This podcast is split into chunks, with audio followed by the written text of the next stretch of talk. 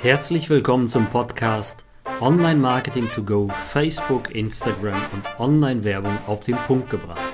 Mein Name ist David Pschibilski und in diesem Podcast gebe ich dir Tipps, wie du mehr Neukunden gewinnst und deinen Umsatz steigerst. Hi und herzlich willkommen zu dem heutigen Thema Folge 22. Wann solltest du auf Google und wann auf Facebook werben? Beziehungsweise geht auch noch mehr oder kombiniert.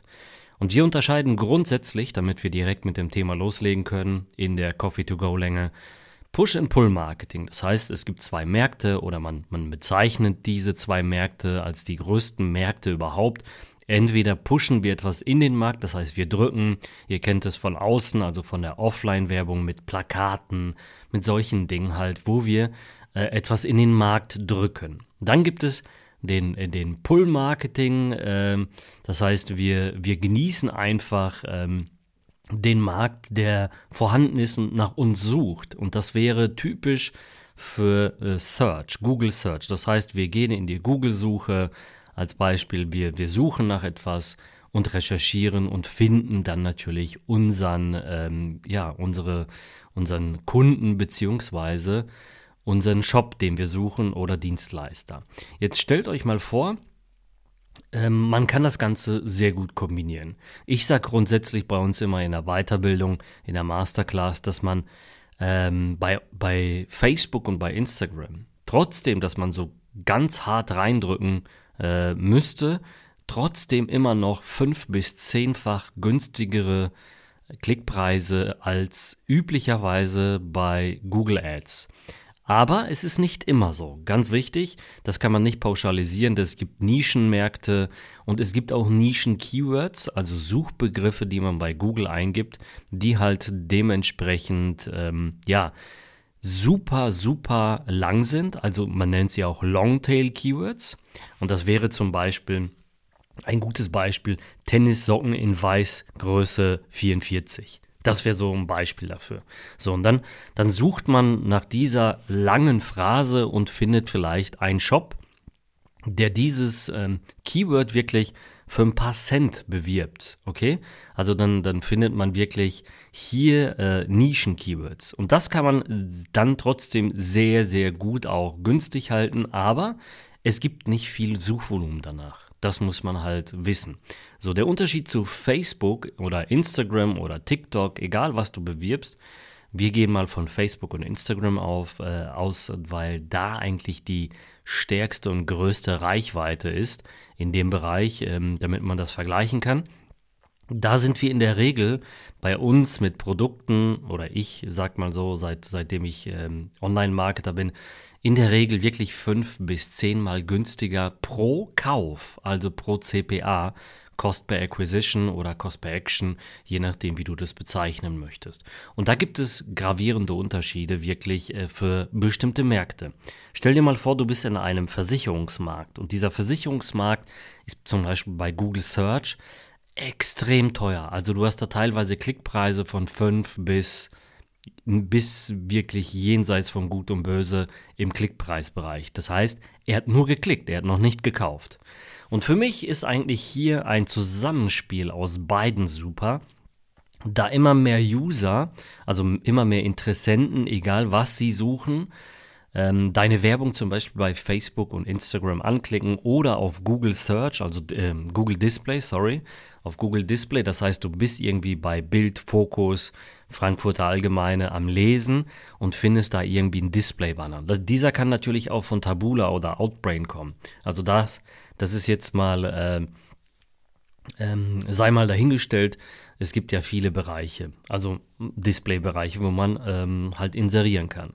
So, und jetzt kommt ein, ein, ja, ein Phänomen, was immer stärker zunimmt, ähm, egal ob äh, Facebook, ob Instagram oder Display, die Leute gucken sich diese Werbung an und immer mehr dieser Leute recherchieren im Anschluss dessen nach Erfahrungswerten, nach Kritik und, und, und, Rezensionen, Testimonials. Das bedeutet, wenn Sie jetzt zum Beispiel Versicherung XY suchen würden oder Immobilienmakler oder Shop äh, XY, dann suchen Sie im Anschluss dessen bei Google nach Shop XY Erfahrung, Kritik, Testimonials, äh, Kundenstimmen und so weiter. Und deswegen sage ich, das Beste wäre wirklich eine Kombination aus beiden. Das heißt, du machst einen Facebook- und Instagram-Funnel, also ein Ad-Funnel. Du, du erstellst also Werbung, wo du halt die Werbung rausspielst.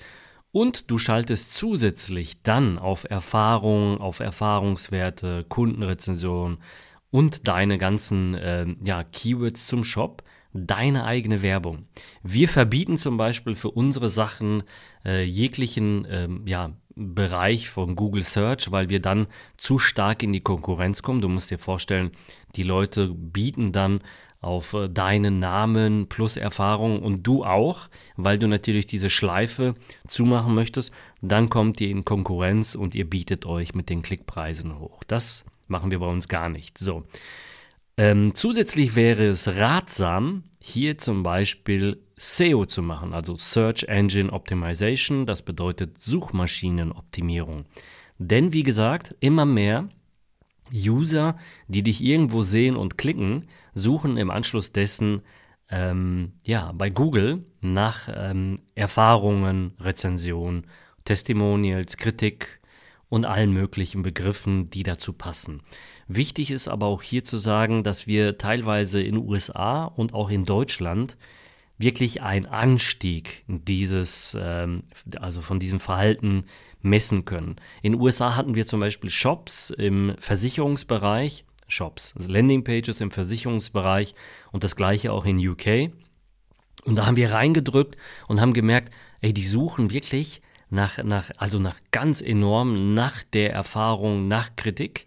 Und dann im Anschluss dessen haben sie dann erst den Kauf ähm, ja, vollzogen. Das bedeutet, sie haben erst irgendwo anders geklickt, Display, Facebook war es bei uns aber überwiegend und äh, Instagram und haben dann nach der Erfahrung gesucht, weil wir einfach so ein, so ein Klickverhalten nachverfolgen konnten, dass die zuerst bei Facebook waren, dann vielleicht bei Insta oder auch bei YouTube und dann recherchiert haben.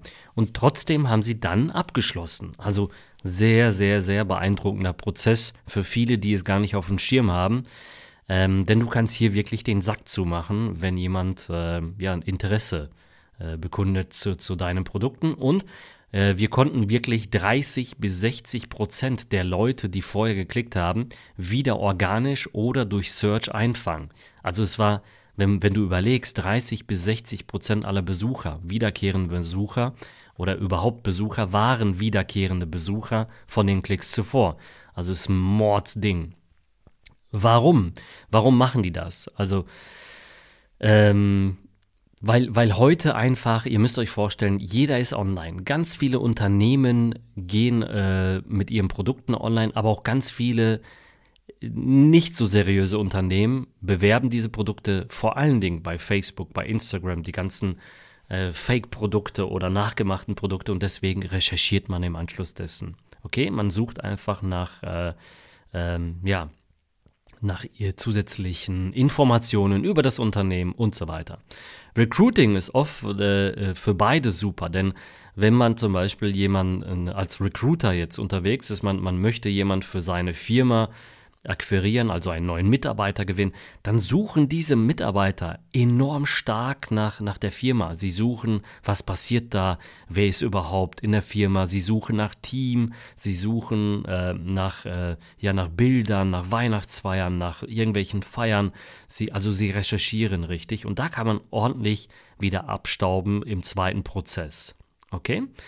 Ähm, also das Beste überhaupt wäre eine Kombi daraus. Das ist das Stärkste. Und deswegen sage ich dir, du kannst äh, kanalübergreifend Reichweite und somit Marktstärke zusätzlich gewinnen, egal wo der User halt unterwegs ist. Du kennst es vielleicht bei uns in der, in der Masterclass Weiterbildung, dass ich eigentlich jeden mit Bannern zusätzlich verfolge, wenn du jetzt auf eBay oder eBay Kleinanzeigen kommst und du warst vorher nur einmal auf Facebook hast draufgeklickt, dann verfolge ich dich egal über welches ähm, kann, also über welchen Kanal wir kommen, wir verfolgen dich komplett immer hinterher, weil dieser Bereich ist enorm wichtig. Zusätzlich gebe ich dir als letzten Tipp, man kann hier sehr stark auch davon profitieren, wenn man, weil, wenn man nicht weiß, was ist meine Zielgruppe. Ich weiß aber, was mein Produkt kann oder wie es heißt oder wie der Fachbegriff ist. Und ich gebe dir jetzt ein komplett simples Beispiel. Du bist unterwegs im Handybereich äh, oder im Handyvertrag. So. Und jetzt möchtest du eine Nische. Handyvertrag für iPhone 12 ohne Schufa oder äh, Handyvertrag für iPhone 12 für Studenten. So. Jetzt hast du einen Handyvertrag für Studenten als Keyword und wüsstest halt nicht, wie du das bei Facebook einsetzen sollst. Somit kannst du das zum Beispiel auch einbuchen bei Google und dieses Suchvolumen schickst du dann auf deine Landingpage, bekommst aber auf der Landingpage auch natürlich den Pixel hinterlegt von Facebook und kannst so zum Beispiel Retargeting betreiben in allen möglichen Bereichen.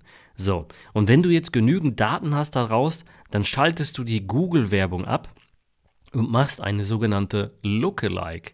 Auch das ist mega, dass du einfach kanalübergreifend weiterläufst. Zusätzlich könntest du ja auch äh, per TikTok, per, per andere ähm, ja, Placements oder Plattformen ähm, komplett diesen Besucher, der eigentlich früher von Search kam, später dann aber vielleicht zu teuer wurde und du dann daraus natürlich einen Kunden per Lookalike bei Facebook wieder weiter verfolgst und diesen auch wiederum bei TikTok, auf Display, also egal wo der drauf kommt, du verfolgst ihn, bis er zum Abschluss kommt. Ich hoffe, am Ende war es nicht zu kompliziert für dich.